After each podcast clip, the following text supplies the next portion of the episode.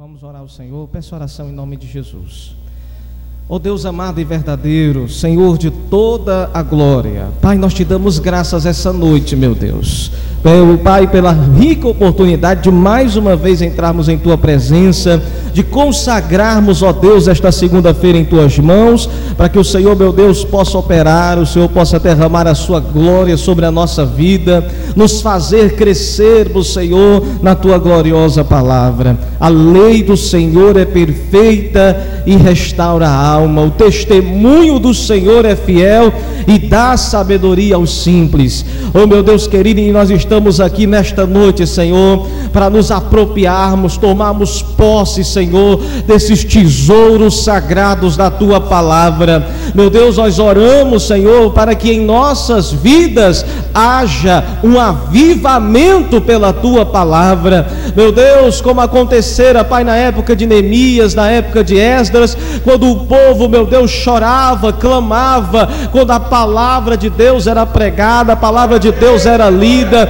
onde houve quebrantamento, onde houve arrependimento, onde houve, Senhor, um impacto poderoso do teu Espírito Santo, e Deus, nós acreditamos da mesma forma, Senhor, que quanto mais, Senhor, nos dedicarmos à tua palavra, quanto mais nós nela crescermos, mais seremos impactados pela tua glória, mais seremos crentes, Senhor, fiéis a ti, maduros do Senhor, resistentes contra as astutas ciladas do diabo, firmes, ó Deus, as tuas promessas, ó Deus glorioso, nós te louvamos, Senhor, por cada vida que aqui se encontra, cada irmão e cada irmã, Senhor, que tem o desejo santo e verdadeiro, meu Deus, de crescer a tua palavra, de se encher do teu Espírito Santo. Deus nos dá graça, nos dá perseverança, Senhor, para que em todas estas semanas, ó Pai, onde estaremos meditando, crescendo, o Senhor nos faça avançar como povo de Deus,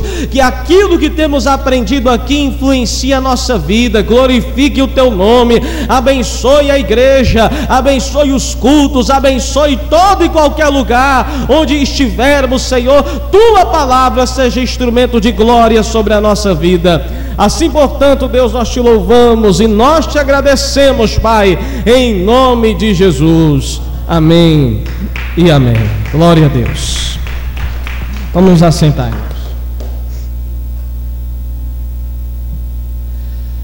Meus irmãos, é, em primeiro lugar, eu queria só fazer aqui mais uma vez uma, uma propaganda, né? Ah, lá no grupo, quem tiver WhatsApp e não estiver ainda no grupo, né?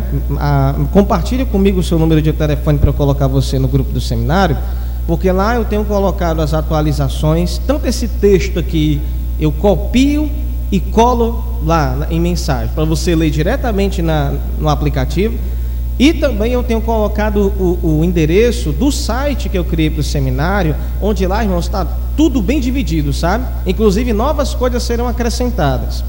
Lá no, semin... lá no site do seminário já tem uma página só de textos, onde as regras do seminário, a aula 1 e a aula 2 de hoje já estão lá nesse site, tá certo? Então é só você ir lá e, e, e clicar no nome, clique para baixar, e o arquivo dessa aula aqui em PDF já vai ser baixado para o seu celular ou no seu computador. E aí, esses arquivos, eles vão estar disponibilizados para que você possa ler, mesmo consigo estar no seu aparelho, ou então você leva até a Lan House e imprime, tá bom? Então você vai ter isso. Eu estava conversando com a irmã Rosália na semana passada, eu estava pensando em fazer uma apostila, é, entregá-la inteira, completa de uma vez. Mas eu estou vendo, irmãos, que à medida que eu vou produzindo as aulas, é muita coisa vai surgindo. E eu estou vendo que pela extensão da semana não dá para poder entregar essa apostila de uma vez. Então a gente vai fazer essa coisa mesmo mais partilhada. Você tem a opção de es escolher esperar acabar todas as aulas para baixar tudo de uma vez e imprimir uma apostila só ou então pode ficar imprimindo aula por aula. Fica a seu critério, você faz o que achar melhor, tá bom? Mas você vai ter a versão digital da aula em texto para ler no celular ou no computador. Você pode ter a opção de imprimir, que dá para baixar e imprimir. E você também vai ter esses áudios que a gente vai ficar gravando, tá certo? Eu vou sempre, eu tô, sempre estou fazendo duas gravações, uma gravação pela caixa de som, outra gravação aqui pelo celular. Se mandar duas der errada, tem uma outra para a gente colocar no lugar. E lá já tem duas aulas, eu gravei no celular, não cheguei a gravar no computador na outra vez, mas já tem as ah, duas aulas não. A primeira aula que a gente dividiu em duas partes. E na verdade todas as aulas vão ser assim, na questão do áudio, né? Divididas geralmente em duas partes pela uh, questão do tempo. A outra coisa também que a gente tem que falar antes é o seguinte: antigamente no colégio bíblico eu sempre trazia um exemplo de heresia, alguma coisa assim muito errônea que não chamasse atenção e não despertasse cada vez mais para a gente ter cuidado com a palavra, né? A gente crescer na palavra. Mas eu vejo, já vi pela primeira aula, né? Já me relembrei que quando eu trago esses exemplos puxa muito tempo e a gente fica devendo conteúdo. Aí o assunto vai se esticando. E aí eu estou pensando em fazer o seguinte: eu vou pegar exemplos que eu acho muito relevantes, né, de interpretação bíblica que está errada, e eu vou ficar colocando no site. E aí, lógico, eu vou divulgar também no grupo. Então você vai ter essa chance de acompanhar aqueles materiais extras é, pelo site. Para quê? Para que a gente ganhe mais tempo possível nessas aulas, é, nessas aulas semanais, tá bom? Outra coisa, irmãos, a última, última vez, uh, eu fiz o planejamento já do ano inteiro, tá certo? Do ano inteiro eu já fiz o planejamento das aulas. Então, nós vamos, ter, vamos fazer essa primeira disciplina, estudo bíblico indutivo. Depois nós vamos para pregação, que no, na teologia é chamada de homilética. Nós vamos ver dentro dessa disciplina de pregação os três tipos básicos de pregação, que é o textual, o expositivo e o temático. Irmãos, vai ajudar muito. Vocês vão ver assim a, a riqueza de detalhes da Bíblia que vai enriquecer né, a forma como você lê a palavra e como você vai fazer suas anotações, seus próprios estudos. Então, essa disciplina dá base para a gente entender melhor a outra, a de pregação, que vai vir na frente. Pastor, mas eu não sou pastor, eu, eu, eu não prego no público constantemente, mas você prega para pessoas, você evangeliza. E o nosso principal alvo é que todo mundo esteja melhor preparado para saber explicar a palavra, saber principalmente aplicar o significado da palavra para aquela pessoa que está te ouvindo. Por isso que é para todo mundo, não é um seminário só para pastor, para diácono, para evangelista, para missionário, é para todos, porque enriquece a todos, tá certo? Depois da disciplina de pregação, nós vamos começar a disciplina mesmo propriamente dita, né? de introdução à teologia. Depois da introdução à teologia, nós vamos começar a disciplina de soteriologia, que é a doutrina da salvação, que é uma das mais amplas. Então a gente esse ano, se Deus assim nos permitir, a gente vai ter quatro disciplinas. Pastor, que, que você tentou fazer essa programação?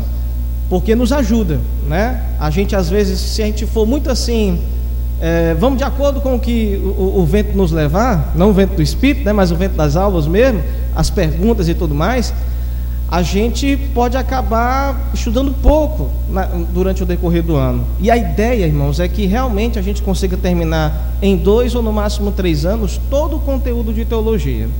Tá certo? A ideia é que a gente avance depois de uma, dessa turma, uma próxima turma se levante e assim sucessivamente. E detalhe, viu? É, irmãos, eu queria muito, na medida que né, os meses forem passando, a gente for caminhando nesse estudo, dizer para vocês o seguinte: o nosso curso de teologia não é um curso livre, como eu expliquei né, na segunda-feira passada. O curso livre de teologia quer dizer o curso desenvolvido é, pela igreja né, por aquilo que tradicionalmente a igreja evangélica organizou como doutrina bíblica para apresentar aos irmãos. Então, o curso livre de teologia. Então, veja bem, se é um curso livre de teologia, nós organizamos como vamos estudar, e na medida, irmãos, que a gente vai estudando, vai haver irmãos e irmãs, certo? Irmãos e irmãs, que no meio da caminhada vão começar a se identificar na área de ensinar. E aí eu quero chamar sua atenção para isso. Todo e qualquer irmão ou irmã que no decorrer da caminhada desse curso acabar se identificando na, no ensino disso, se prepare, porque eu queria muito que você fizesse parte do seminário. Em que sentido, pastor? Primeiro, de você ser um reprodutor disso. Você pode levar para sua igreja, você pode levar para qualquer outro lugar esse material aqui.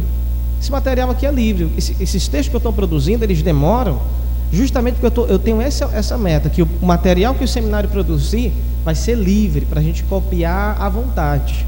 Eu poderia estar usando um livro-texto e ficar só se baseando nele e até incentivar vocês a comprarem. Seria muito mais prático para mim, muito mais prático mesmo. Mas como a ideia aqui é começar um projeto que tenha liberdade de se expandir, eu não quero trabalhar obrigatoriamente com material né, é, é, é, que tem direito autoral. Eu quero trabalhar com um material que seja livre, produzido por nós, para a gente poder divulgar à vontade. Então, como é que um seminário pode continuar a avançar e crescer? É se levantarem mais pessoas para ajudar no ensino. Porque no dia que o pastor Diego ir para outro canto, adoecer, ir para a glória, o projeto pode continuar. Você pode continuar essa meta de levar o evangelho para alguém, de levar a capacitação bíblica para qualquer irmão em qualquer igreja. Então, eu espero que você possa meditar sobre isso aí, tá bom? Vamos lá. Então, a aula 2 hoje é sobre observação do texto bíblico. O que, que eu quero falar aqui? Nós vimos que o estudo bíblico indutivo é a ideia de a gente ler a palavra e produzir um conhecimento que a gente aprendeu nós e o texto, sem obrigatoriamente você precisar de outra pessoa para lhe ajudar. Aquele texto em que você mesmo fez as suas anotações e você teve aquele primeiro entendimento. Estudo bíblico indutivo é isso. Indutivo vem de induzir. Você está induzindo o conhecimento, você está incentivando, iniciando o processo de entender o que aquele texto bíblico está falando. Então, hoje nós vamos fazer pela primeira passo do estudo bíblico indutivo, que é observar. O evangelista que está aqui sabe que uma das coisas fundamentais é observar principalmente os detalhes do texto. Quanto mais a gente presta atenção nos detalhes do texto, mais rico o texto se torna. Então, o que eu estou escrevendo aqui? Ó? A prática da observação é fundamental das, para o estudo das Escrituras. Né? Aí veja aí, ó. ler atentamente né, o, o, o texto procurando aqui, ó, as informações existentes e seu significado é fundamental para que se entenda corretamente o seu significado. Então, tudo que está dentro daquele texto, eu preciso prestar atenção. A gente vai ver agora aqui, ordem por ordem, quais são essas informações. O que, que eu tenho que ter em mente para me ajudar a entender melhor aquele texto quando eu leio ele? Que informações são essas? Nós vamos ver agora. A outra coisa aqui que eu chamo a atenção é o seguinte: ó, lembramos ao estudante a importância de ter sinceridade na hora de observar o texto bíblico. Ou seja, você deve fazer de tudo. Tem muito teólogo aí que diz assim: isso é impossível. Eu acredito que isso é possível, porque eu tenho que acreditar na sinceridade do crente. Que precisamos entender que a gente precisa se esvair, se esvaziar o máximo possível dos nossos preconceitos. Como assim, pastor? Preconceito? Preconceito para mim é uma palavra ruim. Quando eu ouço alguém, eu vejo alguém de um jeito que eu não concordo. Não, entenda bem. Conceito é uma ideia que você tem de alguma coisa. Preconceito é uma ideia que você fez de alguma coisa sem nem conhecê-la. Isso é preconceito. Uma ideia que você faz de algo ou de alguém antes mesmo de você conhecer. Isso é preconceito. Então, às vezes, nós podemos chegar diante da palavra e ter preconceitos. Ah, eu acho que isso é pecado, absurdamente é pecado. E você pode talvez ser surpreendido pela Bíblia e ver que não é. A palavra de Deus não tem nada falando contra isso. E o contrário também é verdadeiro. Você pode dizer assim, rapaz, isso para mim não tem nada a ver. Como é que a pessoa vê uma coisa de mal nisso? Não tem problema nenhum, não é pecado. E aí você também ser surpreendido e ver que a Bíblia é completamente contra ao que você acha que não tem problema nenhum. Então você precisa ter sinceridade para justamente o que? Assumir todas as informações de forma mais fiel possível. Ou seja, a gente tem que estar preparado para assumir as consequências de estudar a Bíblia. E pastor, isso é importante? É muito importante. Há uma palavra lá no livro dos Salmos que Deus ele fala, que o salmista fala que para com sincero Deus se mostrará sincero. Você acha, você acha que Deus, pelo seu espírito, vai fazer você entender as verdades sagradas de Deus, só para poder aumentar né, a, a, a cobrança espiritual sobre a sua vida? Como assim, pastor? Olha, você quer entender a palavra. Quanto mais conhecimento temos, mais cobrado nós somos pelo Senhor. O conhecimento gera cobrança, conhecimento de Deus gera responsabilidade. Deus tem interesse em encher você de conhecimento da palavra para que você use essa palavra para servi-lo. Agora, se você quiser usar o conhecimento para não ter atitude nenhuma, para não ter uma atitude transformadora na tua vida, você vai estar aumentando o peso da responsabilidade desse conhecimento. E Deus não é muito interessado em aumentar a disciplina sobre sua vida, aumentar o peso da mão dele sobre ti, o peso da cobrança sobre você, se você já não está interessado para isso. Então, irmãos, teologia bíblica é a teologia que me, me, me toma, sabe, pela, pelo gogó da camisa e me puxa, dizendo: olha, tenha compromisso com aquilo que você está aprendendo. O que você está entendendo agora vai gerar uma responsabilidade sobre você. Tá bom? Então, mais na frente, uma coisa também que eu quero ver aqui, que está em negrito, ó, que não existe interpretação errada que se sustente diante do exame de toda a palavra de Deus.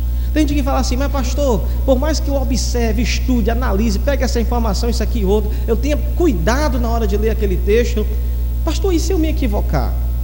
Né? O que, que vai acontecer? Será que é possível? É possível. É perfeitamente possível você ainda errar. Mas, pastor, mas a Bíblia fala que não é que o Espírito Santo me guia toda a verdade? Sim. A Bíblia fala que Deus não é fiel para cumprir suas promessas? Sim. Mas nós somos pecadores sujeitos aos efeitos do pecado. E uma das coisas que o pecado faz é justamente afetar a nossa capacidade de discernir, de entender e de aprender. Mas, pastor, o que é que eu faço? É por isso que a Bíblia fala no Salmo 1: o justo, o justificado, medita na lei do Senhor de dia e de noite. A palavra de Deus, irmãos, tem que tomar conta da nossa mente e enquanto a gente não entender aquele texto, a gente ficar meditando, remoendo, pensando de novo e meditando de novo, até a gente entender. Porque a palavra, meus amados irmãos, no âmbito geral, ela é fácil de entender, mas o apóstolo Pedro vai falar que também há certas coisas difíceis de se entender e que exige de você, de mim, compromisso para se esforçar na compreensão. Tá certo? E mesmo que você é, pastor, o que, é que vai acontecer? Não se preocupe. A, a própria palavra vai consertar a sua interpretação equivocada. Olha, não existe interpretação equivocada que se sustente por toda a Bíblia. Não existe. Não existe sustentação disso. Vamos, a gente pode aqui, por exemplo, é, dar, dar, uma ideia disso. Imagine aí. Qualquer mandamento que a pessoa tenha criado na cabeça, tenha entendido na sua cabeça que é errado. Né? Vamos dar uma, uma coisa que pode ser talvez absurda, né? Vamos, por exemplo, ver aqui, vamos lá, Jó 42. Quando Jó termina o seu o seu momento de luta, provação, Deus faz uma pergunta para Jó, né? Jó, me responde. Aí Deus fala com Jó sobre a grandeza da criação, sobre como ele criador tem todo o poder e autoridade, Deus é soberano. Aí fala: "Me responde agora, Jó. Eu sou tudo isso. Me responda agora se você tem direito de me questionar." Aí Jó fala assim: "Colocarei a mão na minha boca e não falarei." Aí vamos supor que um irmão leia um texto desse e diga assim: "Na presença de Deus, eu tenho que ficar calado." eu não posso dizer absolutamente nada. O culto deve ser um perfeito silêncio. Esse negócio da glória a Deus, aleluia, falar alto, não convém. Porque eu li no livro de Jó que na presença do Senhor eu tenho que tapar a boca e ficar calado. Pastor, mas isso é um absurdo, meu irmão. Tem cada absurdo mais pior do que isso aqui. Aquele absurdo do, da aula 1, né? A casa de Jesus em Cafarnaum, dizer que ele é um microempresário, empreendedor, que ele fazia móveis por milagre para vender muito e ganhar dinheiro. Tem coisa mais maluca do que isso? Não tem, né? Então tem a, a pessoa, se ela quiser, ela pega um único texto e cria uma doutrina. E, é, e quer fazer isso padrão para a igreja. Então, olha, irmãos, todo mundo calado, viu? Eu vi na Bíblia que todo mundo tem que ficar calado perante o Senhor. Né? Essa, essa doutrina dá para se sustentar? Essa doutrina que a pessoa criou na sua cabeça, baseada em um único versículo, vai se sustentar diante da leitura dos outros 66 livros da Bíblia? Não. No livro dos Salmos vai dizer: Batei palmas todos os povos, cantai ao Senhor um cante novo, bradai de júbilo ao Senhor. Se você vai lá para o livro do Apocalipse, João vê, e vi uma multidão de inumeráveis homens de toda raça, tribo, língua e nação, cantando, né, com grande voz: Digno é o cordeiro que venceu de abrir o livro e desatar os seus sete selos. A Bíblia não vai sustentar que os homens devem ficar calados na presença de Deus, a Bíblia vai sustentar o contrário, e devemos bradar de júbilo ao Senhor. Então, eu vou ter passagens que vão e de contra a minha interpretação errada, aí vem o momento de novo da sinceridade. A pessoa vai ter sinceridade em baixar a cabeça e dizer: É, eu errei. É, eu me equivoquei. É, eu não devia ter falado isso. Eu volto atrás e assumo que realmente a gente tem que mesmo abrir a boca e louvar o Senhor. Eu vou dizer, irmãos, não é fácil. Você sabe por que, por exemplo, eu não sou chegado a debates, por exemplo, que chamam alguém de uma posição doutrinária e outro de outra posição, e eles vão no debate frente a frente, né? um questionando o outro o tempo todo, é porque eu nunca vi, e acho que nunca vou ver, uma pessoa que seja chamada para um debate, tem uma posição já bíblica, e ela admita no meio do debate através dos argumentos do outro, de que ela está equivocada. Eu não confio. Nunca vi. E por que, pastor? Orgulho, ego. Nós somos muito é, é, egocentristas. Nós temos um orgulho, uma soberba muito grande dentro de nós, mais do que a gente imagina. Admitir o erro já é difícil, que dirá admitir, admitir erros diante de uma plateia. Sabe? Então eu prefiro o debate diferente, o debate onde um expõe, o outro expõe e deixa que o povo julgue. Porque é mais fácil, talvez, eu depois, lá no meu quarto, depois de ter passado o debate, eu ler, meditar. É mais fácil, é, é difícil, mas é mais fácil eu me quebrantar diante de Deus, para depois começar um processo de assumir o meu erro, do que assumir diante das pessoas. É muito difícil isso acontecer, sabe? Então, é preciso que a gente tenha humildade na hora de examinar e assumir que a Bíblia pode ir contra a nossa interpretação errada. Então a gente vai fazer agora uma análise. Vamos juntar as informações e vamos ver o que, que, que a gente pode aprender, tá bom? E é muita coisa. Primeiro lugar, eu estou chamando a sua atenção aqui para olhe. Aprenda a observar e olhar muito tudo que tem de informação no texto bíblico, os fatos que são mais relevantes, né? E uma das coisas que eu falo aqui primeiro é sobre o tipo de texto. Pastor, que tipo de texto é esse?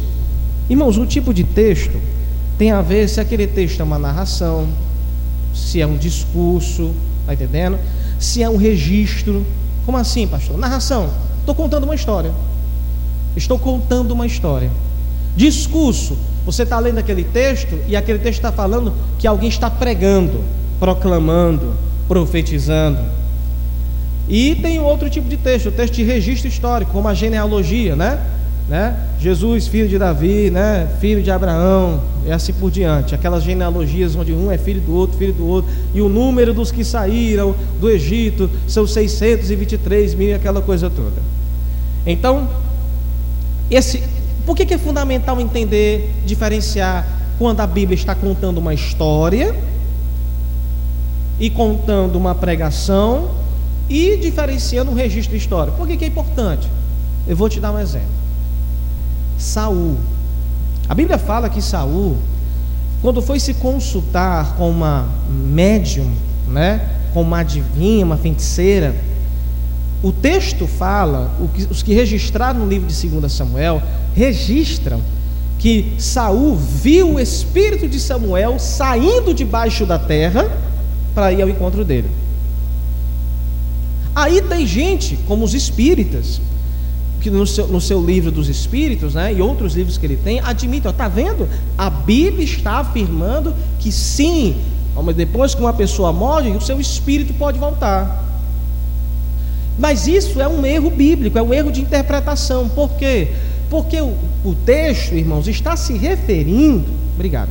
O texto está se referindo a uma narração, está contando que Saul viu o espírito de Samuel, mas o texto está afirmando que era o espírito de Samuel. O texto está mostrando apenas como Saul entendeu que aquela visão que subia da terra era o profeta Samuel. Ou seja, a Bíblia está narrando o modo de ver de Saul, mas a Bíblia não está afirmando, dando uma doutrina, estabelecendo que realmente ali era o espírito do profeta, porque a palavra fala que eles não voltam, né? Hebreus 9, 27, está ordenado aos homens morrerem só uma vez e depois disso segue-se o juízo. Jesus vai falar em Lucas 16 na parábola, né? Que os que morreram estão no céu ou no inferno não podem passar de uma dimensão para outra, que dirá voltar para a terra. Davi vai falar no livro do Salmo: Senhor, os mortos não te louvam, nem podem eles voltar.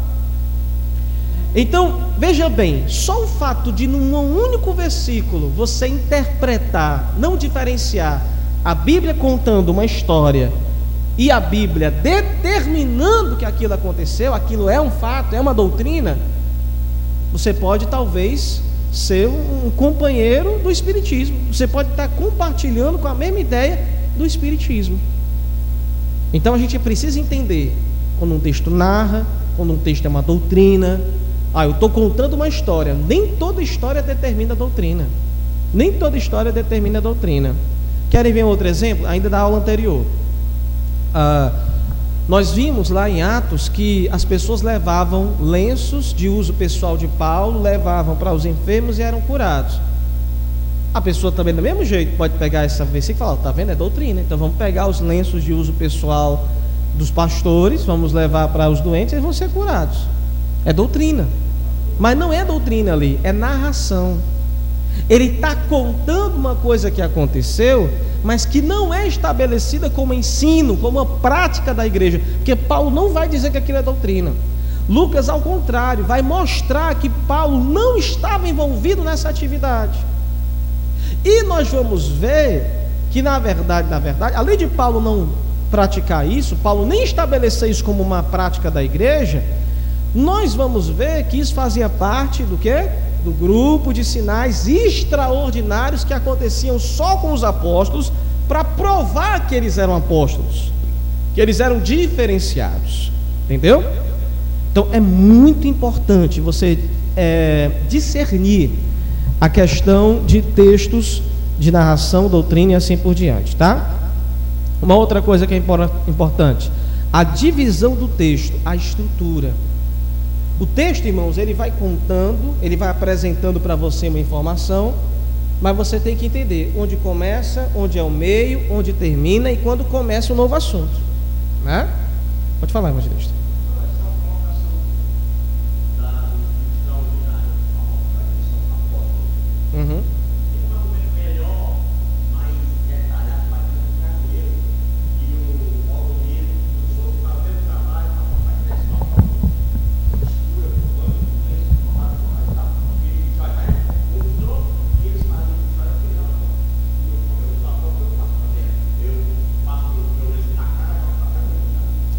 Ok. Pronto. Então, o que, que eu poderia lhe sugerir como, como argumento disso, né? Ah, mas eu sou apóstolo e eu posso também praticar isso, porque já me denomina apóstolo. Então, o que ajudaria, o que é o correto, o que é sensato. Você sabe que você pode argumentar como for e a pessoa não tem a sensatez de, de aceitar, né? Mas o argumento sensato seria esse. Os sinais do apostolado, a Bíblia fala que são extraordinários, né? maravilhas extraordinárias, Paulo vai dizer. Mas a pessoa que se denomina apóstolo e por causa disso ela vai querer imitar os sinais dos apostolados, aí você vai ter que ir pelo outro lado. Você vai ter que determinar que os apóstolos cessaram com os doze. E que toda pessoa que hoje se denomina apóstolo só tem dois casos. Primeiro, é de que ele está usando a palavra apóstolo no sentido geral do termo, que quer dizer é, missionário, embaixador, representante, enviado. E dessa forma todos nós somos apóstolos. Silas vai ser chamado de apóstolo na Bíblia por ele ser missionário, ao lado de Timóteo, né? Ah, mas tem esse primeiro significado, no sentido geral, missionário, um embaixador. E nesse fato não tem problema nenhum. Ou você utiliza a palavra apóstolo nesse significado de que você realmente se identifica como sendo da mesma grupo dos doze. Aí tem problema Porque a Bíblia fala que na Nova Jerusalém tem 12 portas, onde cada porta tem o nome dos 12 apóstolos do Cordeiro. Não tem 13 portas, não tem 15 portas, não tem 20, só tem 12. Porque somos, somos apóstolos do Cordeiro, uma classe especial e única. Então, eu me colocar como apóstolo do Cordeiro, na mesma autoridade dos 12, e é o que a maioria faz, é o que são poucos que usam apóstolo no significado apenas de missionário, é, é se colocar na categoria de falso apóstolo, não tem nem para onde correr. Inclusive, irmãos, isso é um, isso é um dos assuntos muito interessantes de, de heresia à parte, que a gente tem um material muito grande que dá para a gente ficar é, compartilhando de pouquinho em pouquinho, às vezes até durante a semana no grupo, sabe? Mas o argumento é esse: ó, você não pode querer usar os mesmos sinais, porque primeiro você não pode nem se identificar como um apóstolo do Cordeiro. E, porque se, e se você se colocar assim, você está se colocando como um falso apóstolo. Porque Paulo vai falar sobre os falsos apóstolos. Né? Então, o argumento mais sensato é esse. Né? Você não pode imitar os sinais. E esses sinais eram exclusivos. Pois é. Né? Não tem para onde, não tem para onde correr, né? Pois é. Oi? Uhum.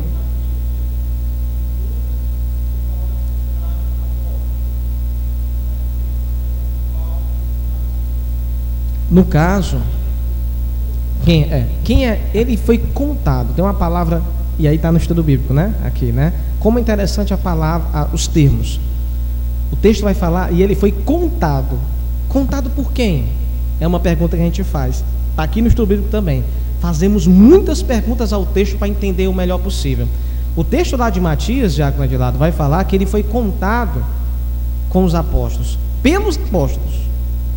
Ou seja, a escalação de Matias para substituir Judas Iscariotes foi uma escalação feita pelos doze, por iniciativa deles, e sem a direção do Espírito, porque eles utilizaram um método que foi um método de jogar em sorte a vaga do, do, do 12 apóstolo.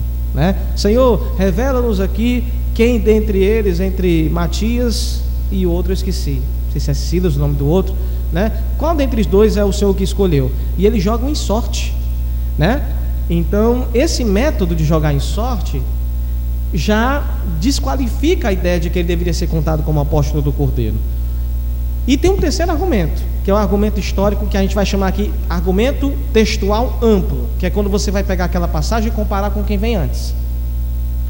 Jesus passou 40 dias depois que ele ressuscitou com os apóstolos com o grupo dos 500 discípulos, mais os apóstolos. 40 dias, diz a Bíblia, pregando e ensinando as coisas concernentes ao reino de Deus. Matias estava no meio. Em nenhum momento Jesus declara que Matias vai substituir Judas Iscariotes. A pergunta é por quê? Está entendendo? Se Matias fosse o apóstolo no lugar de Judas Iscariotes, Jesus, depois de ressuscitado, passou 40 dias com a igreja. Ele poderia, durante esses 40 dias, perfeitamente dizer: E eu escolho você. Eu afirmo você, Matias, você tomará apostolado. Eu, eu te escolho para tomar o lugar do filho da traição. Jesus não fez isso. Por quê? Porque o apóstolo de, de que substituiria Iscariotes, o filho da perdição, não era Matias, seria Paulo, que ainda era fariseu e que ainda era um, um, um, um oponente do evangelho, mas não perseguidor. Vai se tornar perseguidor depois, todo o processo. Então, para mim, um dos argumentos mais relevantes é, é mostrar isso. Jesus teve 40 dias, viu Matias durante 40 dias e não escolheu.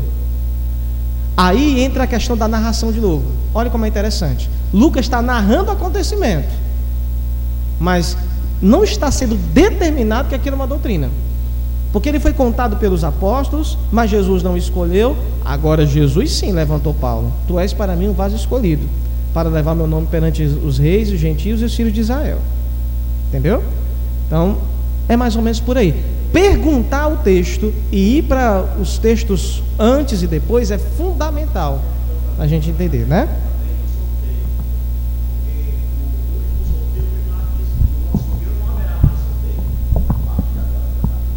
Pois é, não é uma prática da igreja do Novo Testamento. O Novo Testamento, a igreja em nenhum momento vai fazer sorteio para decidir questões espirituais. Imagine decidir no sorteio alguém que vai substituir uma vaga apostólica. É muito pesado, é uma, é uma responsabilidade gigantesca para ser decidida na sorte, né? Literalmente numa loteria, né? Então veja, o contexto histórico, voltando para cá, é fundamental, né? Então, ó, momentos como contexto histórico, social, político, econômico que o texto bíblico é, foi escrito. Pastor, isso é importante, história, sociedade, política, economia. Pastor, não tem acesso a isso não. Ok. Isso aqui é determinante para você entender o texto? Não, não é determinante não. Você está aqui para aprender que você não pode ter mais preconceito com todo e qualquer conhecimento extra bíblico que pode enriquecer o seu entendimento. Você está aqui para isso. Para entender, por exemplo, que a Bíblia fala sobre Roma, mas você não sabe nada sobre a história de Roma. Mas tudo que você puder aprender sobre a história de Roma vai fazer você ter cada vez mais convicção, entendimento e, e entender melhor ainda o que acontecera uh, nessa época. Entendeu? Então, tudo que eu puder entender sobre a história vale a pena. Pastor, onde é que eu posso arranjar aí? Primeiro, um dicionário bíblico, por mais simples que seja, te ajuda. Segundo, é, uma enciclopédia bíblica ajuda bastante. Pastor, nem uma coisa nem a outra. Se tu tiver internet no teu celular, já ajuda muito. Porque tem enciclopédia virtual, tem dicionário bíblico virtual. Hoje a coisa está mais facilitada do que nunca, irmãos. É só dar um Google, né? Como diz o pessoal, só você pesquisar lá no Google e no instante você encontra, né? Como lá da aula passada, Dracma. Eu trouxe aqui o livro de uma enciclopédia bíblica para a gente ver Dracma. Mas se você botar Dracma no Google, você vai achar o significado também. Fácil, rápido e gratuito né? Então, tudo, tudo vale a pena, né?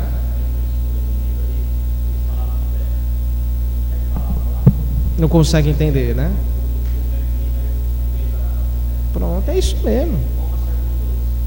Dicionário, dicionário tanto bíblico, né, como até dicionário de palavras, porque tem palavras que são complicadas mesmo, né?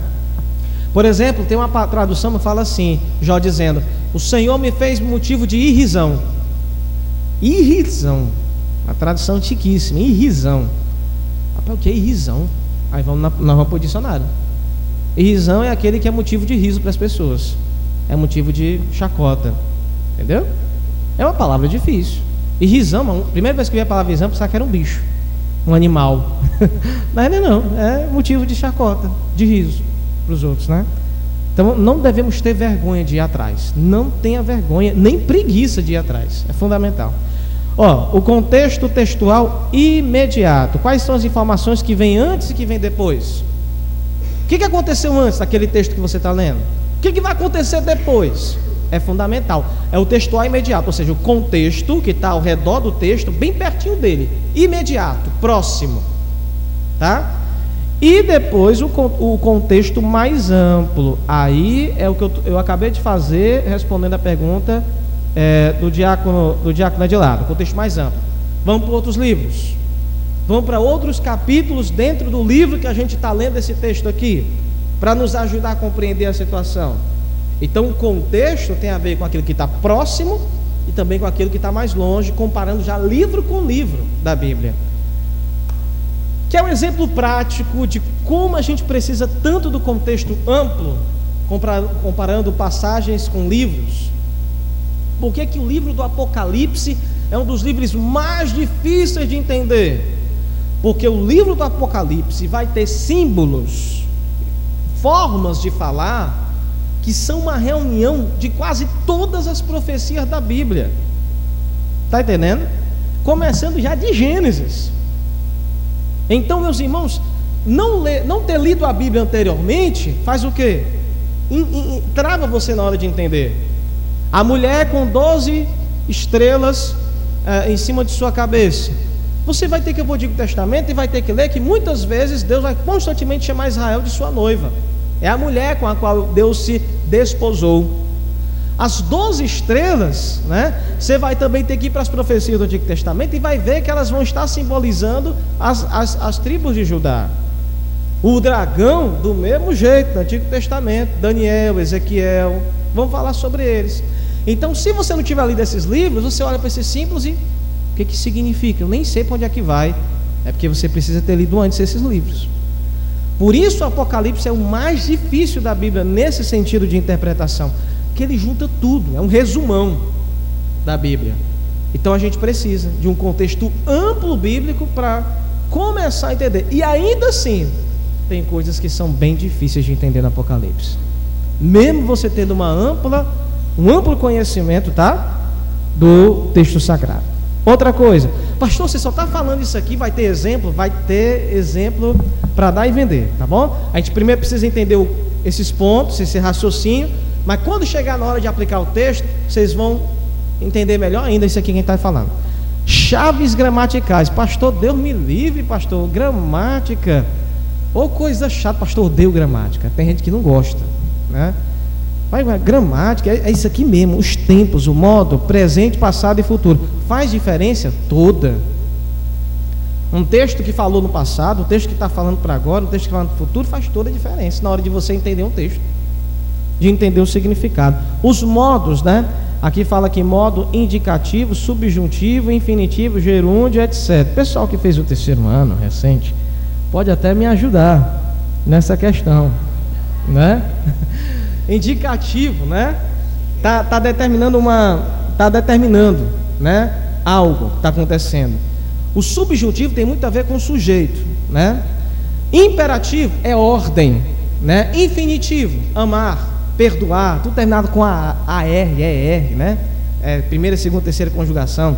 Mas infinitivo, amar, perdoar. Gerúndio, amando, clamando, orando, indica uma ação contínua. Voz ativa, sujeito está fazendo algo. Voz passiva, o sujeito está recebendo algo. Pastor, é complicado. Quando a gente for para o texto bíblico, você vai entender tudo isso. Não te preocupa, creia somente. Amém? Vamos lá. O, su, né, os, é, o sujeito ou objeto no singular ou no plural. Também faz diferença, não?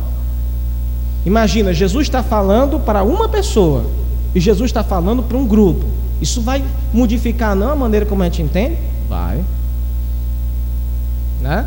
Aquele texto claro, e disse Jesus a Pedro: Pedro, eu te digo que tu és né? Eu te digo que tu és Pedro, e sobre esta rocha edificarei a minha igreja. Ixi, essa ideia de falar no singular, no plural é fundamental. Tá entendendo? Então faz toda a diferença. Então pode modificar drasticamente, tá? Eu até deixei aqui inacabado, depois eu vou consertar isso aqui. Oi.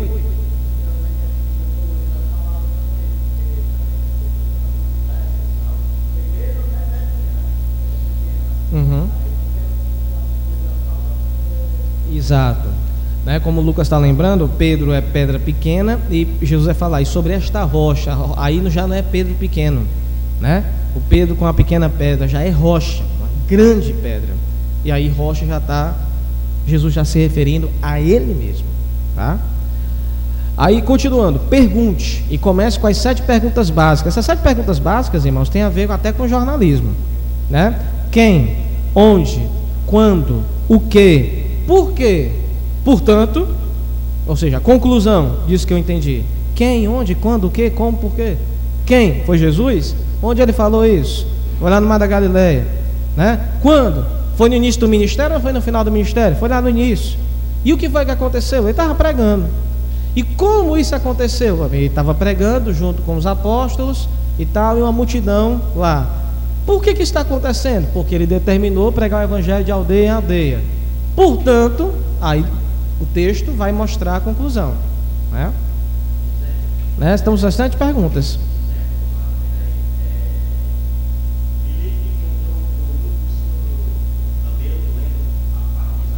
Sei, de Filipe, né? De, de, de Atos.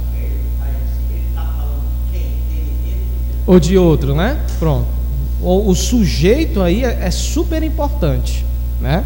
E Felipe ajudou, né? Porque sabia interpretar a escritura. Próximo. Não se preocupe, viu? Isso aqui está tudo gravado, né? Passagens narrativas. Então, por exemplo, você está contando uma história, é fundamental você lembrar quem é que está atuando na história. Então, os personagens, né? Quem são? O que, o que essa passagem mostra acerca deles? Subir aqui. Como reagem, interagem entre si? Quem ou o que está no centro da passagem? Então, voltando lá para o caso de Saul, é fundamental entender se é Deus dizendo que o espírito de Samuel levantou da terra ou se foi na visão de Saul que ele entendeu que o espírito era de Samuel. Que na verdade nós vamos ver pelo amplo contexto da Bíblia que não era Samuel, mas era um demônio. Ok? Então é fundamental entender quem está falando no texto. Quem está falando? E olha, irmãos, olha isso aqui também como é perigoso. Irmãos, existem muitas passagens da Bíblia,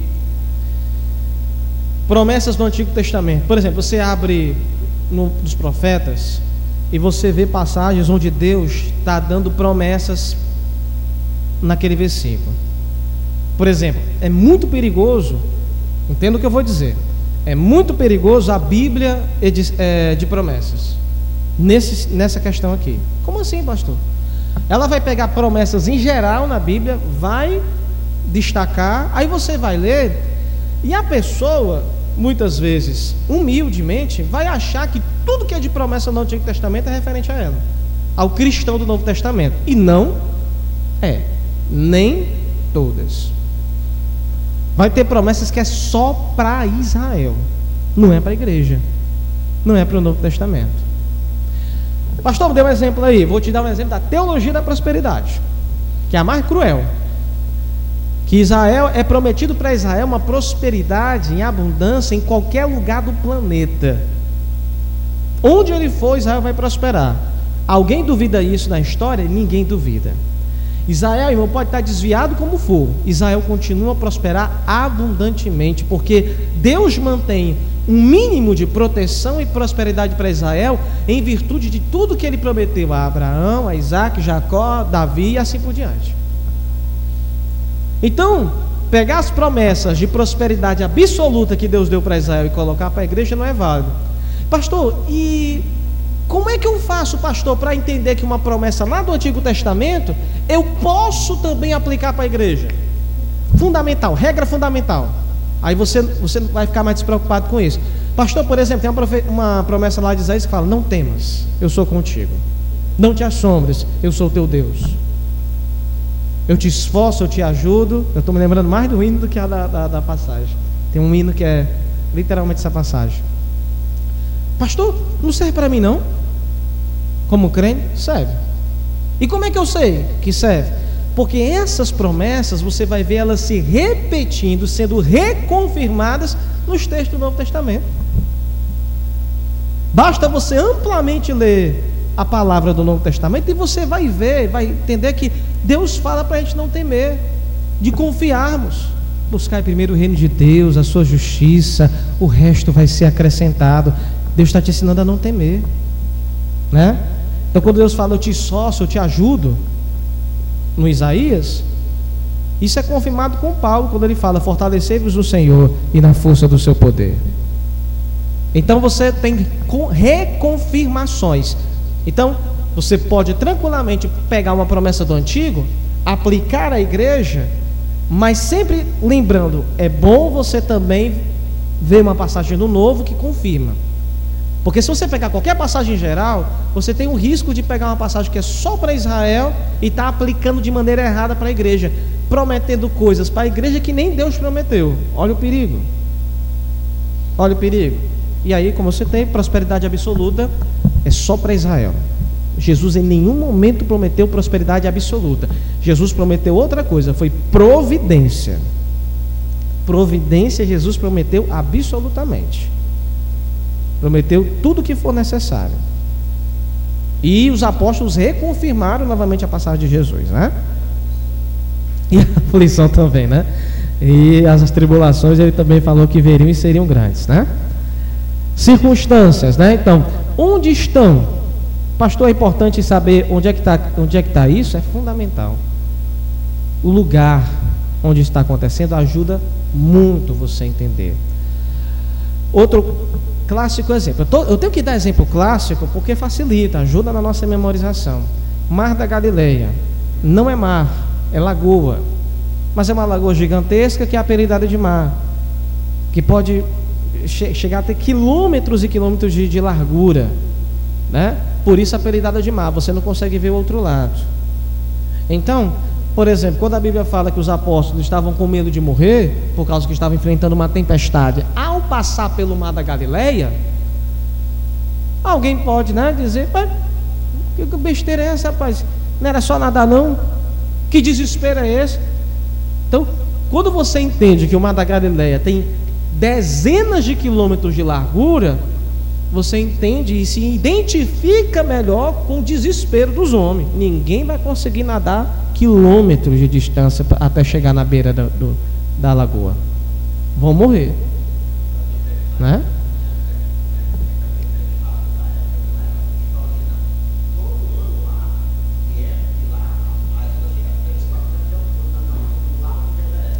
Ótimo, exatamente. Essa outra informação é fundamental. É, é, é, uma época específica, sempre essas tempestades se repetiam. Elas não eram uma coisa diferente, não. Sempre aconteciam, né? E essas ondas gigantescas, essas tempestades que formavam no meio da lagoa, tinha a ver com o cruzamento de ventos, a temperatura da época, a pressão, tudo influenciava, né? Isso, estava uma calmaria e de repente começava uma tempestade do nada, né? Então, as circunstâncias são fundamentais, né? E até hoje é assim. É, outra, quando, né? Quando é que o fato acontece? Quando é que o fato acontece? Aconteceu antes de Jesus ou depois de Jesus? Pastor, faz diferença? Faz, porque depois de Cristo, tudo depois de Cristo é norma para a gente. Tudo que é antes de Cristo você tem que avaliar, você tem que examinar, ok? Tudo antes de Cristo você tem que reavaliar. Se é reconfirmado pelo Novo Testamento, então é doutrina, é norma, você tem que repetir. Mas se não for reconfirmado, não é lei para a igreja. Não é lei para a igreja. Por que, que os sacerdotes, os templos, os sacrifícios não é para a igreja? Porque no Novo Testamento foi abolido, não foi reconfirmado. Né? E tantas outras leis que eram próprias para Israel ficaram no Antigo Testamento. Tá? Outra coisa fundamental: o fato central. Qual é o principal acontecimento daquilo ali? O que é, o centro do texto? O que é, mais importante? E depois que você de, é, determina um centro, veja o que acontece antes, o que, que acontece depois, e assim sucessivamente, para você chegar nas consequências. Quais são os resultados disso? Mudou alguma coisa? Pessoas foram mudadas? Um novo tempo se iniciou? Dons foram derramados. O que foi que aconteceu? Quais são as consequências disso para a igreja como um todo? Então é importante. Então você sempre pensar no que vai acontecer depois daquele texto que você estudou. E vamos correr. Passagens discursivas. Aí as discursivo tem a ver com discurso, tá? Discurso. Agora é hora que uma pessoa está falando e aquele, e aquele discurso está sendo registrado. Tem gente que pergunta assim, pastor, é possível que os discursos de Jesus, dos apóstolos, tenham sido de fato registrados, pastor? A gente aqui, pastor, o professor está falando, mal a gente consegue acompanhar na escrita da gente. Como é que eles registraram isso? Será que depois eles não relembraram? Mas e se tiver faltado alguma palavra? Ou se eles acrescentaram alguma coisa? Como é que esse pessoal registrou o discurso mesmo? Tem um argumento simples. O argumento da taquigrafia. É, naquela época, justamente por não ter instrumentos que gravassem em tempo real o que as pessoas falavam, então o homem tem que apelar para sua habilidade natural. Então a taquigrafia, ela foi muito utilizada, né? principalmente em julgamentos. O que é, que é? O juiz está falando, o advogado está falando, tudo tem que ser registrado. Mas o pessoal está falando rápido. Então eles pegam muitas palavras e abreviam não é muito igual, mas é parecido com a abreviação do texto de internet hoje, quando você quer falar rapidamente um monte de coisa. Né? Por quê? Bota PQ, em vez de falar a palavra por quê. Também TBM. Né? De nada, DND. E vai-se embora. O pessoal vai inventando tanta coisa nova que a gente não consegue acompanhar. Às vezes eu fico boiando, né? Quando a, os jovens mandam algumas coisas para mim, às vezes eu pergunto: o que, que é isso mesmo? Né? né? Então, assim vai. Essa diminuição facilitava a rapidez de registrar. Isso é chamado originalmente de taquigrafia. Ok? Então, sim, Mateus, dentre outros, exceto Lucas, né? Que não foi contemporâneo de Cristo, ele foi atrás, ele mesmo fala, ele foi atrás das testemunhas para registrar e tudo mais, né? Todos registraram em tempo real o texto, o texto bíblico, e a gente acredita sim. O que não foi registrado em tempo real, nós já acreditamos na autoridade soberana do Espírito Santo.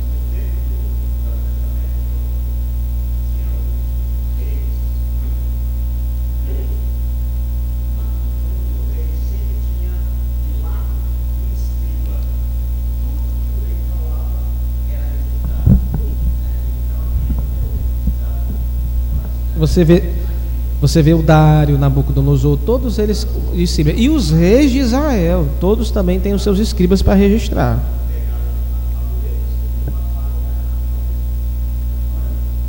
Pronto, exatamente. Circunstâncias, né? acontecimentos ao redor da discussão, do, do discurso, mensagem central novamente, ou seja, mais, muito parecido com o texto narrativo. As consequências. Então, a gente só está repetindo aquilo que já falou no texto narrativo. Para o texto discursivo, é a mesma coisa. Né? Fato central, contexto, consequências. Então, vamos lá. Observe. Então, tenha cuidado de observar a ênfase do escritor. Pastor, o que é ênfase? É aquilo que ele repete, que chama mais atenção, que você vê que o texto está o tempo todo querendo dizer que é isso aqui, isso aqui é o assunto principal, é isso que eu quero chamar a tua atenção. Como é que você vai descobrir a ênfase? Pelo uso de certas palavras, ou oh, desculpa, pelo uso de certas palavras ou ideias, né? ou seja, que vão fazendo o quê? Vão se repetindo. Quando compara uma ideia com coisas conhecidas, né? ou pelo espaço dado às pessoas aos ensinamentos. Exemplo: parábola do filho pródigo, parábola da ovelha perdida, parábola da dracma perdida. Qual é a palavra que mais se repete? Perdeu-se. Ou então foi-se embora. Perdeu-se. Outra palavra repetida, e foi achado. E retornou. Ideia central de um longo texto bíblico que, que, que tem três parábolas dentro. Então a, a ideia central é essa. A, a, como o ser humano se perdeu e Deus foi ao encontro para achá-lo. Entendeu? Então essa é a mensagem principal. E que cada um, a ovelha perdida, o filho pródigo e a dracma, que é o, o, o denário, né, o saláriozinho de um dia do trabalhador, suado, sofrido, eles têm um, valor muito grande. Muito grande. Então, é, você vê que a repetição de certas palavras tem que chamar a sua atenção, porque aquilo vai te ajudar a entender melhor o texto, tá certo? Aí, observe também a organização dos pensamentos do escrito, dos escritos, né, pelo uso de relação de causa e efeito, né? Então, ou seja, fez isso e em seguida aconteceu isso. Relações entre os meios e o fim, ou seja, houve o que? Para a pessoa chegar naquele ponto, ela teve que atravessar isso. Para a pessoa conseguir falar com, aquela, com, com o outro, ela teve que tomar essa atitude. Exemplo, Esther, pra, não é tu não, Esther. A rainha Esther, quando ela foi falar lá com o rei, é a Sueira, né? A Sueira, né? Ela teve que ousar falar com ele passar pela guarda antes do rei Assuero e entrar sem autorização para falar com ele tomou uma atitude desesperada para chamar a atenção, porque ela só podia entrar na presença do rei Assuero se o rei a chamasse. E quem, era, e quem entrava sem ser convidado na sala do rei, acontecia o quê? Morto. Podia ser a esposa mais preferida dele, morria. Ela tomou uma atitude desesperada. Olha a relação aí de meios para encontrar o fim. A finalidade dela, falar com o rei para tentar salvar o povo judeu do extermínio. O meio para isso, ela se expôs ao perigo de morte por amor ao seu povo. Relações de meio e fim. E também pelo desenvolvimento né, de um pensamento do mais simples até o mais complexo. Direto na carta do, nas cartas do apóstolo Paulo. Começa com um pensamento, uma doutrina simples, e ele começa a trazer mais detalhes, mais detalhes, e vai crescendo, crescendo, crescendo. É como se ele começasse com três tijolinhos e acabasse o capítulo com um edifício levantado. Ele começa com um pensamento simples e vai crescendo até o mais difícil. Agora vamos lá. Exercício de interpretação. Aqui a gente finaliza a aula. Nós vamos exercitar cinco, seis textos bíblicos, logicamente, fazendo uma corrida mais rápida entre eles, mas para depois você em casa você bem calminho, você lê bem devagarzinho. Que o bom disso aqui é ler devagar. O bom disso aqui é você ficar fazendo as suas anotações. Rapaz, essa palavra aqui também eu acho interessante. Rapaz, esse detalhe aqui também o pastor Diego não falou na aula, mas isso aqui é importante também. Tá bom? Nós vamos passar bem rapidinho. Mas acabou de bater o sino, é hora do recreio. Nós vamos para o café, tá bom? Intervalo para o café e nós volta já. O problema é que nem eu cumpro o tempo. Eu, eu já coloco o tempo e eu mesmo não cumpro. eu começo a falar com os irmãos. ai, ai. Pois certo. Então vamos lá. Então vamos começar essa interpretação. Uh, Lucas 5, do 1 ao 11, tá certo? Isso aqui é aquele texto, irmãos, que fala de Jesus chamando Pedro depois de uma noite de pescaria. Texto rico, né, evangelista? Aí, antigo, que a gente vive pregando sobre ele, voltando e pregando de novo. E, e não acaba não. O que a gente vai falar aqui é só uma parte do muito mais que você pode ir pegando, né? Então o texto vai dizer assim: E aconteceu que, apertando a multidão para ouvir a palavra de Deus, estava ele junto ao lago de Genezaré. E viu estar dois barcos junto à praia do lago. E os pescadores, havendo descido deles, estavam lavando as redes. E entrando num dos barcos, que era o de Simão, pediu-lhe que o afastasse um pouco da terra e assentando-se ensinava do barco a multidão. E quando acabou de falar, disse a Simão: Faze-te ao mar alto e lançai as vossas redes para pescar. E respondendo Simão, disse-lhe: Mestre, havendo trabalhado toda noite, nada apanhamos, mas sob a tua palavra lançarei a rede. E fazendo assim, colheram uma grande quantidade de peixes e rompia-se-lhes a rede.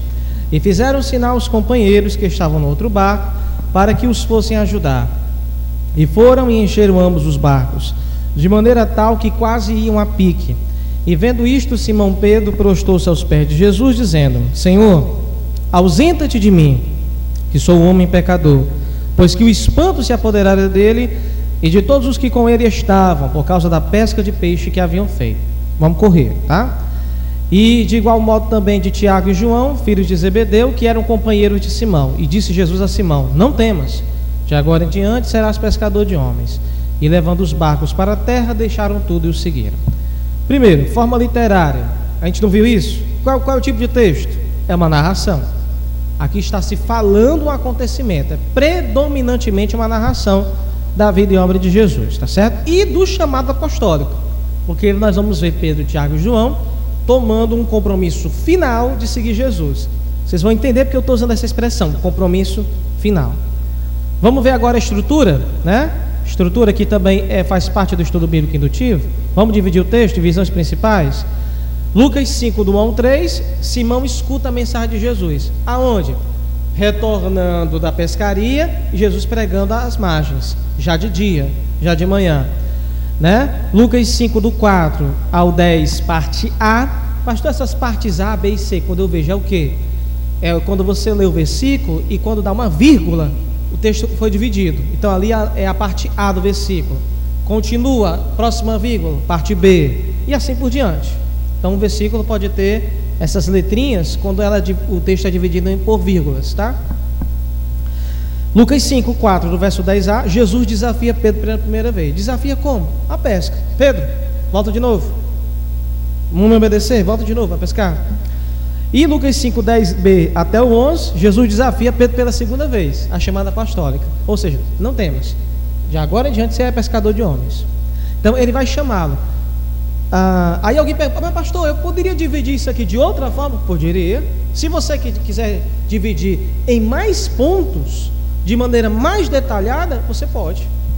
Não há limites para essa divisão de detalhes. Está entendendo? Eu estou aqui dividindo em, em, em três grandes partes, só para te dar uma ideia. Mas eu te convido a ler o texto e você fazer as divisões. Você praticar em casa pegando o texto e um caderninho e fazendo sua divisão. Entendeu? Para te estimular a praticar. Contexto. Está lá no, no, no podcast, é? Pronto, tá aí. Ei, então manda para mim qual é o número lá da, da pregação, que eu não estou lembrado. Tu me manda o número da pregação e eu compartilho no grupo. Ou então tu compartilha no grupo mesmo. Né? É a 57, não sei. Mas vamos ver isso aí. Contexto. O máximo de informações que podemos reunir. Vamos lá, contexto histórico. Jesus pregava para uma multidão à beira do lago. Depois nós vamos ter esse conflito interno de Pedro em obedecer Jesus. Eu estou contextualizando, eu estou vendo o que está acontecendo. Estou registrando. Outra coisa do contexto histórico: Pedro era pescador experiente e sabia que não havia razões para obedecer a Cristo. Ele não vai dizer, Senhor, não apanhamos nada a noite inteira, né? Então ele argumenta e ele tem uma posição de autoridade. para argumentar. Pescador experiente. E Jesus era o quê? Havia razões para obedecer Jesus? Não pela experiência. Jesus era filho de carpinteiro. Não era, não era pescador. Era filho de carpinteiro. Então ele não tinha experiência nem pelo trabalho, não teve experiência nem pelo acontecimento, porque Jesus não estava com eles a madrugada inteira. Jesus não viveu a, a decepção de passar uma noite inteira trabalhando e nada pescar. Então, olha as razões né, que ele tinha.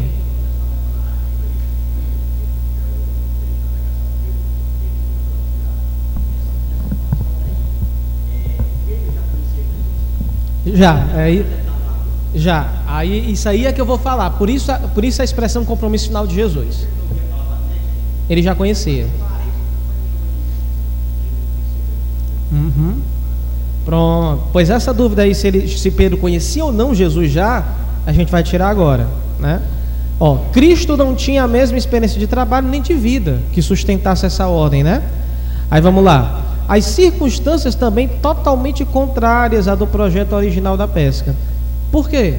Aí vamos ver. Eles saíram de noite, mas Jesus mandou que eles saíssem de dia. Isso aqui é todo contexto. Eu estou reunindo informações, né? Então, o, o pescador, eles foram de madrugada, por quê? Porque quem pesca sabe que determinados tipos de peixe, determinados lugares, determinadas épocas do ano, eles vão, os peixes vão ser mais fáceis de pescar à noite, especialmente pela madrugada. Aí, não é não? Já que está de lado. Então, o que é que acontece? Jesus disse: voltem e vão lá. Se eu não pesquei o peixe que saía de noite lá para cima para comer comida, como é que eu vou pescar agora de dia? Os peixes estão tudo lá no fundo. Olha como, como você começa a reunir informações, o cenário vai ficando mais vivo para você, a sua mente começa a, a, a, se expandir mais. Você começa como se você começasse a fazer mais parte do texto. É como se você começasse a mergulhar e entrar dentro da Bíblia. Quando você começa a perguntar, perguntar, questionar e reunir o máximo de informações, o texto vai ficando mais brilhoso para você, vai ficando mais vívido, né?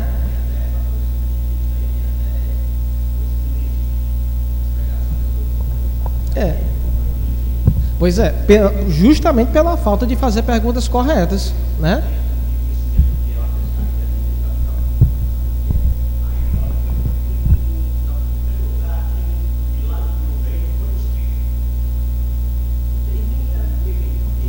É o mesmo peixe? Não é a mesma quantidade de peixe que tem no lago? Não é não?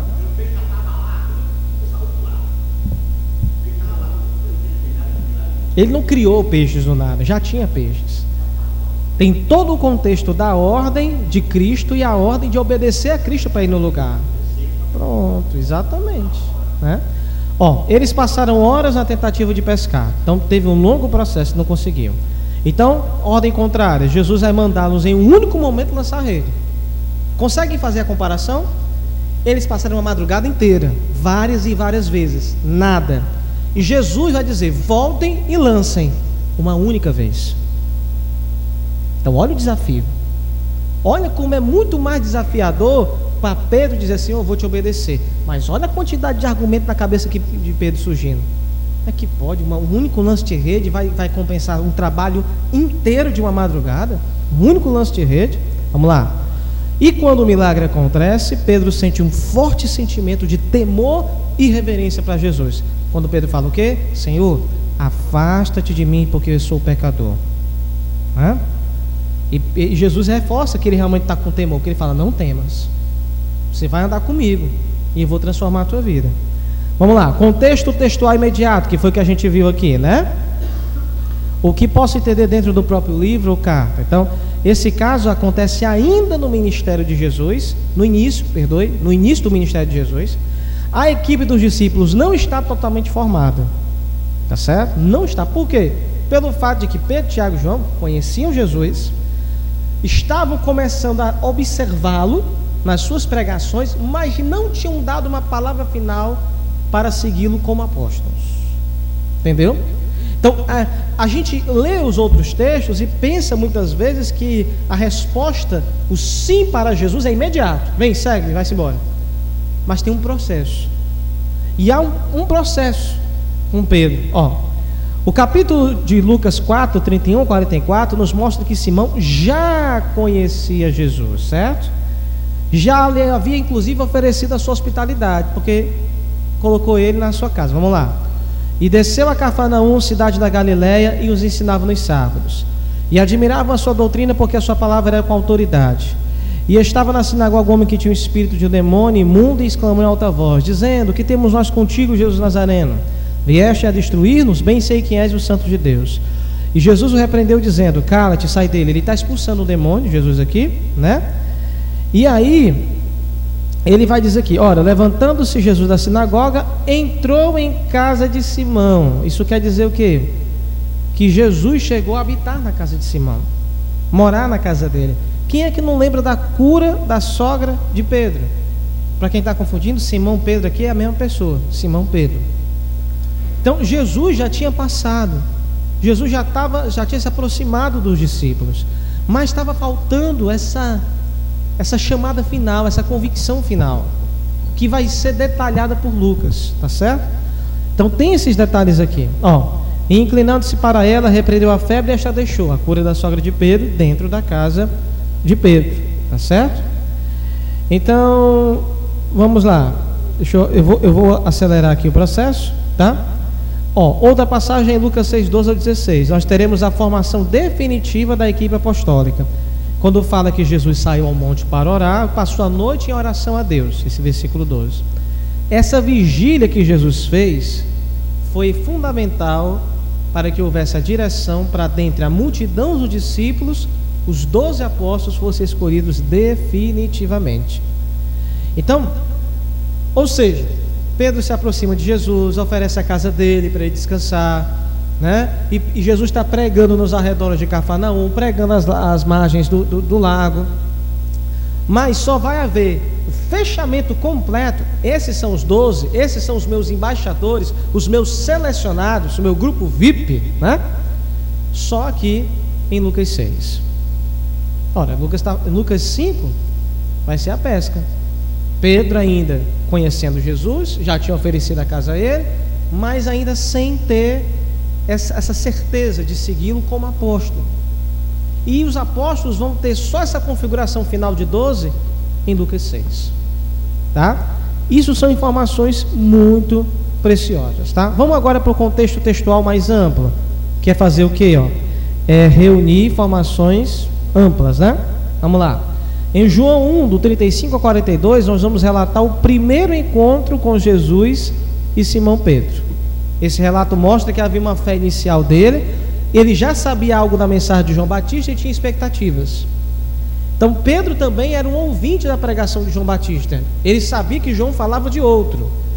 Quando ele vê Jesus, ele resolve segui-lo. Ele começa a se aproximar e começou a ter uma intimidade, uma amizade com Cristo, o, o seguindo, né? E aqui vai ter o texto. Ó, no dia seguinte, João estava outra vez ali, dois dos seus discípulos, e vendo passar Jesus disse: Eis aqui o Cordeiro de Deus. E os dois discípulos ouviram dizer isto e seguiram a Jesus. E Jesus, voltando-se vendo que eles o seguiam, disse-lhes: Que buscais? E eles disseram: Rabi, que traduzido quer dizer mestre, onde moras? E ele lhes disse: Vinde e vede. Foram e viram onde morava, e ficaram com ele aquele dia, e já era quase a hora décima era André, irmão de Simão Pedro, um dos dois que ouviram aquilo de que de João e haviam seguido. Então veja, o irmão de Pedro, André, né, vai ser um dos dois discípulos de João Batista que vai começar a se aproximar de Jesus e André vai ser o mediador para apresentar Pedro para Jesus, né? E aí, olha, Pedro, aí o que, e onde aqui está escrito? No 41. Este achou primeiro seu irmão Simão e disse-lhe: Achamos o Messias, traduzido a Cristo. E levou a Jesus. E olhando Jesus para ele, disse: Tu és Simão, filho de Jonas, mas tu serás chamado Cefas, que quer dizer Pedro. Então, Pedro já tinha tido esse primeiro encontro, depois lá na frente oferece a casa, e assim vai acontecendo. Mas só lá na frente vai ter o fechamento final da chamada apostólica. O tempo está correndo, irmão, mas nós temos também Mateus 4, 14 ao 22 e Marcos 1, 16 ao 20, que vai mostrar né, os relatos prováveis. Por que provável? Porque não vai, a gente só não vai ter certeza da ordem. Né? Em que Jesus chamou a Pedro e seus companheiros para seguir. Aí é possível também que sejam relatos abreviados do mesmo acontecimento de Lucas 5. Ou que só após essa convicção profunda de ser pecador e do Senhor e de Jesus, o compromisso a seguir se tornou mais forte. Aí está aqui as passagens. Eu não vou ler para apressar, mas eu quero que vocês leiam em casa essas passagens aqui, tá bom? Eu botei na apostila para você ler com calma. Agora vamos, exemplo de chaves gramaticais. Oi? Vai, mas, mas eu, eu, eu tenho que voltar. Exemplo de chaves gramaticais. Agora, outro texto, tá bom? De, de, que tem a ver com a questão de gramática, detalhezinhos de palavras. O tempo e o modo gramatical que está escrito. Vamos ver com calma. Esse aqui a gente vai ter com calma. Efésios 5, 18 a 21. Eu coloquei em negrito, destacado, né? E não vos embriagueis, voz reflexiva, ação que se faz consigo mesmo. Com vinho em que há dissolução, mas enchei-vos do Espírito Preste atenção nesse, nesse vos embriagueis, certo? E enchei-vos do Espírito. Aí ele fala, falando entre vós em salmos, hinos, cantos espirituais, cantando, né? E salmodiando. Isso aqui é gerúndio, ação contínua, sem parar. Não é para parar, é para continuar. Dando por ele sempre graças ao nosso Deus e Pai, em nome do Senhor Jesus Cristo, sujeitando-vos isso aqui, de novo, é ação reflexiva, parte de mim, essa ação, não parte de Deus, parte de mim. E aí vem a questão das consequências. Ó. O ato de embriaguez e ser cheio do espírito é do sujeito. E cantar e salmodiar é um ato contínuo. Eu coloquei o ato de embriaguez e ser cheio do Espírito Santo e também de se sujeitar. Ó, preste atenção comigo. Para embriagar, se a pessoa vai voluntariamente até a bebida, enche o copo e toma. Tudo é ação dele. E ele fala: enchei-vos do espírito.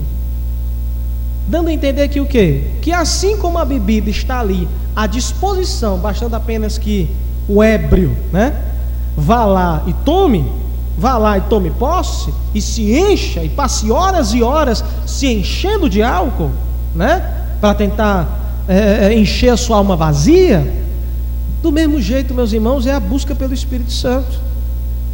Não é assim, ah, eu, Deus não quer me usar. Ah, não, é porque o Espírito Santo. Não, está à sua disposição você se encher do Espírito. Veja que a comparação, aí entramos no outro ponto que a gente já falou, né?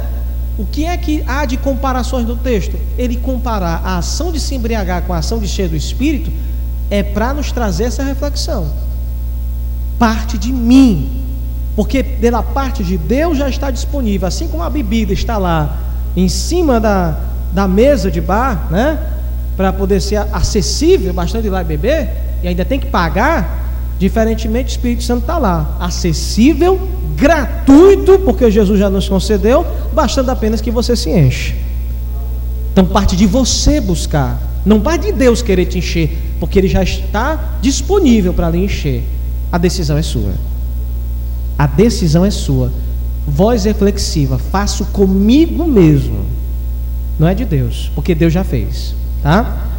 E cantar e salmodiar, cantando, né? Louvando, ato contínuo. Meus irmãos, se a gente passa uma semana, ou então passa três, quatro dias sem cantar um hino a Deus, para esperar cantar um hino, cantar uma adoração ao Senhor, só quando chega no culto, você sente isso, esse efeito na sua vida espiritual.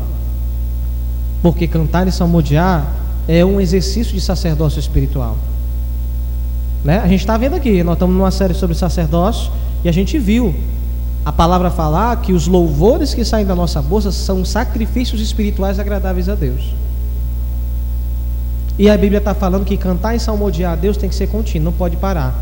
Mas muitas vezes paramos, isso tem um efeito de frieza, porque a gente só quer cantar quando chega na igreja. E quando chega na igreja não sente nada. Rapaz, o pessoal está adorando, mas não estão sentindo algum. Não está sentindo porque não está cantando em casa, não está fazendo todo dia, não está exercitando. Se exercitar todo dia, quando você chegar aqui, você já pega fogo. Entendeu? Gerúndio, contínuo, diário, sem parar. Outra coisa, ó, sujeito e objeto no singular ou no plural e o uso de pronomes. Tem até uso de conjunção, mas eu vou deixar isso para lá. Veja comigo, ó. João 1, 50 ao 51. Jesus respondeu e disse-lhes: Por que te disse, vite debaixo da figueira, crês? coisas maiores do que estas verás. Singular, eu te vi. Ele está falando com Natanael. Aqui, Jesus promete para Natanael: você vai ver coisas muito maiores do que essa, Natanael. Porque você está maravilhado porque eu, eu, te revelei, eu te revelei que eu te vi, tu debaixo da figueira. Com certeza alguma coisa muito oculta que ninguém saberia. Então, ele promete a Natanael: você vai ver coisas muito maiores. Isso ele está falando para uma pessoa. Ele não está falando para os outros, está falando para ele. Coisas maiores acontecerão e ele verá pelos seus próprios olhos. Mas agora Jesus, no, no texto, vai se dirigir para os apóstolos, agora vai falar no plural. Isso tem toda a diferença. Vai falar no plural, né? E aí disse a ele, aí, na verdade, na verdade, vos digo, agora ele vai ampliar. Vos digo, apesar de estar falando com ele, agora dá-se a entender que os apóstolos estão ouvindo, os outros também estão escutando. Vos digo, vós, plural, que daqui em diante, né, vereis o céu aberto e os anjos de Deus subindo e descendo sobre o filho do homem. Se a gente for entrar nisso aqui, por quê? O que isso tem a ver? Tem alguma passagem que fala sobre isso? Aí nós vamos lá para Gênesis, a escada que Jacó vê, com o anjo subindo e descendo sobre essa escada, o significado de subir e descer, quando sobe, quando desce, por quê? Aí aqui tem um mundo de versículos, um mundo de ensinamentos para a gente cavar. Só pelo ato de a gente perguntar. Certo? Então Jesus faz uma promessa a Natanael no singular, mas estende a promessa a todos os discípulos quando fala no plural. Isso é importante. Em Lucas 5, do, do, do 4 ao 5. E quando acabou de falar, disse a Simão: Faza-te ao mar alto e lançai as vossas redes para pescar. Lançai, imperativo, ordem, lance, faça, obedeça. Jesus está usando de autoridade. Então, meus irmãos, a gente precisa entender o que Deus te coloca como opção e o que Deus te coloca como ordem. Por exemplo, pergunte para si mesmo: orar para o crente é opção ou é ordem? Se fala no imperativo lançai, com certeza você já viu a expressão orai. Orai sem cessar. Não é opção, é ordem, é mandamento. Meu irmão, faz toda a diferença. Porque se você passa um dia inteiro sem orar a Deus, e lógico, orar aqui não é só de joelho dobrado, mas é orar de coração o Senhor, falar com o Todo-Poderoso em todo e qualquer lugar, você está pecando porque você está deixando de cumprir o mandamento. Orar não é opção, orar é mandamento. Orar é uma questão de sobrevivência espiritual. Negligenciar a oração, irmãos, é tão pecaminoso quanto mentir, quanto roubar, quanto se prostituir. Ai, pastor, é? É, que você está pecando. Porque a oração é ordem, a oração não é opção. Exatamente. Está entendendo? Olha como muitas coisas mudam de sentido quando a gente para para ver, inclusive, até a gramática do negócio. Tá? Veja, não é ruim saber a gramática. Não é ruim atrás dessas coisinhas. Ao contrário, só enriquece. Só nos deixa cada vez mais tementes a Deus, né? E aí eu te chamo a atenção para essa outra conjunção aqui, ó. O verbo principal que eu falei aqui é lançar, imperativo. E a outra, a palavra conjunção, a conjunção gramatical, que é essa aqui, mas. Respondeu Simão disse: Mestre, havendo trabalhado toda noite, nada apanhamos. Mas, por que, que o mais faz toda a diferença? Que é conjunção adversativa. O que, que é isso? Adversativa. Mas quer dizer, está acontecendo isso, mas vai acontecer uma coisa diferente. Adversativa é isso, é uma, um, um, uma frase que está contrariando a outra. Ele está dizendo, mestre, trabalhei a noite inteira. Vamos, vamos, vamos colocar no lugar dele, mexe. Eu estou com vontade nenhuma de voltar para esse mar. Eu estou acabando de lavar a minha rede. Eu vou guardar esse negócio. Estou chateado com isso aqui. Eu vou voltar para casa. Eu trabalhei a noite toda. Eu não quero. Mas eu vou te obedecer. Faz muita diferença. Conjunção adversativa.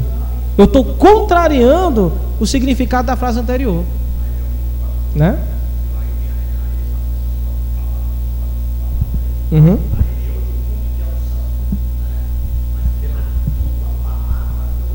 Isso.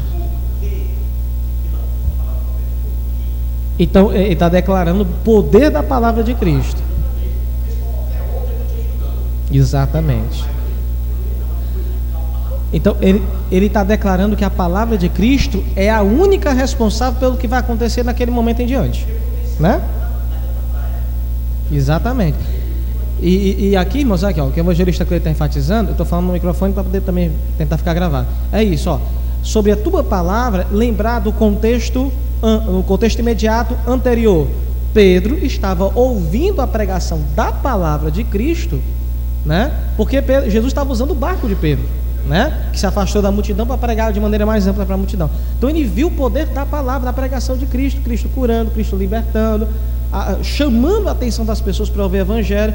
Então Pedro já estava acompanhando naquele dia e também até anteriormente tudo que envolvia o poder da palavra de Cristo.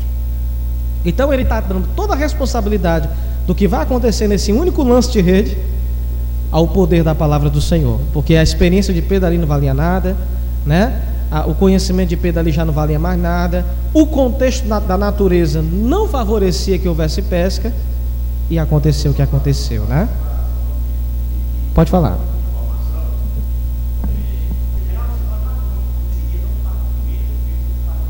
Não estava subindo para poder pegar a isca. Uhum. Exato. E, e, e, esse teu caso aí, tu tá falando, lembra muita questão sobre questão de perseverança também, né? A perseverança também, né? Esperar, saber esperar o momento certo, né?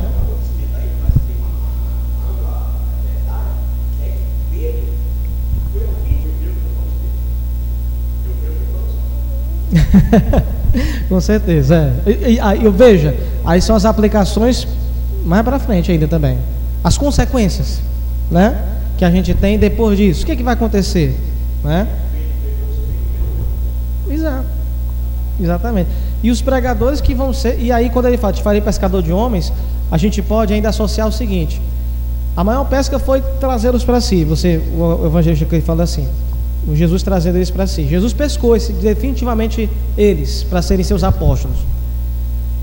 Mas você vai ver que essa profecia de Jesus, te farei pescador de homens, vai ou não vai se cumprir com Pedro? Vai. Aí você vai lá para Atos dos Apóstolos, capítulo 2. E Pedro pregou, e na primeira pregação, 3 mil almas para Jesus. Numa segunda pregação, mais duas mil almas para Jesus. Então você pode fazer, pegar a sua Bíblia, sublinhar em debaixo desses versículos de Atos capítulo 2, das convenções, você colocar né, a passagem de Lucas 5 se cumprindo na vida de Pedro.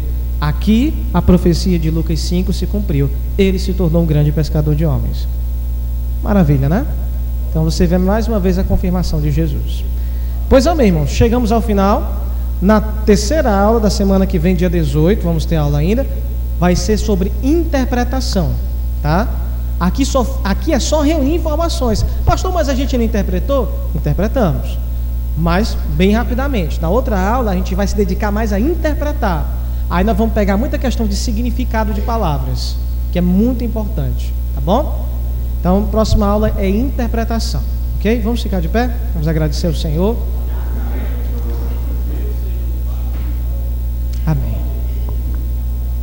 E vamos ficar atentos, irmãos. Eu vou colocar no grupo é, muita coisa para os irmãos ficarem acompanhando, tá bom? Ficar acompanhando aí que vai, vai dar certo. É, se você conhecer irmãos que não podem vir, mas queriam receber esse material, você pode divulgar o, o endereço do site que vai estar todo o material. E a pessoa fica acompanhando a, a, a distância. Uma única coisa que eu peço, irmãos, olha, só lembrando, o grupo é, o grupo é para tirar dúvidas, tá? O grupo a gente pode tirar dúvida, muita coisa, pode fazer pergunta no grupo, eu vou responder na medida do possível. Agora, debater, a gente vamos debater aqui, tá certo? Porque eu gosto muito de na hora de a gente talvez questionar um ponto ou outro, a gente ouvir o tom de voz do outro. O WhatsApp tem esse defeito, né? E áudios muito longos a gente, o pessoal acaba não escutando. Eu digo isso porque eu já participei de um grupo anterior. A gente acaba, nem todo mundo escuta tudo até o final, não tem paciência, já fala outra coisa, né? É. Então, qualquer coisa de debate, para cá. Tira dúvida, a gente pode tirar no grupo, tá bom? Podem colocar dúvidas no grupo. E de preferência, mandem no grupo. O não estava no grupo ainda, né? Mandou uma dúvida sobre o Santo dos Santos, né? Eu respondi a ele, mas se você tiver alguma dúvida, em geral, qualquer, pode colocar no grupo. Ajuda a enriquecer, tá bom? Amém. E eu não sei, eu vou atrás de saber, né? Não dá para saber de tudo. A gente vai, corre atrás e compartilha. Peço oração em nome de Jesus. Senhor nosso Deus e nosso Pai. Meu Deus, que essa noite, mais uma vez, Senhor, tudo aquilo que conversamos, tudo aquilo que nós dialogamos, o Senhor, meu Deus, tenha usado para abençoar o seu povo. Oh, meu Deus, quantas verdades maravilhosas um mundo inteiro de conhecimento bíblico, verdades quase que infinitas da tua palavra para serem descobertas, Senhor, por todos nós. Por isso, meu Deus, os faz homens e mulheres zelosos pela Sua palavra. Que Salmo 1 se cumpra em nós, Senhor, ao meditarmos na lei do Senhor de dia e de noite. E que, meu Deus, a, nossa, a tua palavra seja, meu Deus, a nossa paixão, Senhor. Que sejamos homens e mulheres amantes desta palavra gloriosa, porque nela encontramos a tua glória. E que o Senhor abençoe toda a nossa semana e nos prepare, meu Deus, para o nosso próximo encontro, onde pela tua graça, meu Pai, vamos buscar crescer no conhecimento do Senhor. Assim, tudo te louvamos e te agradecemos em nome de Jesus. Amém e amém. Deus abençoe, irmãos.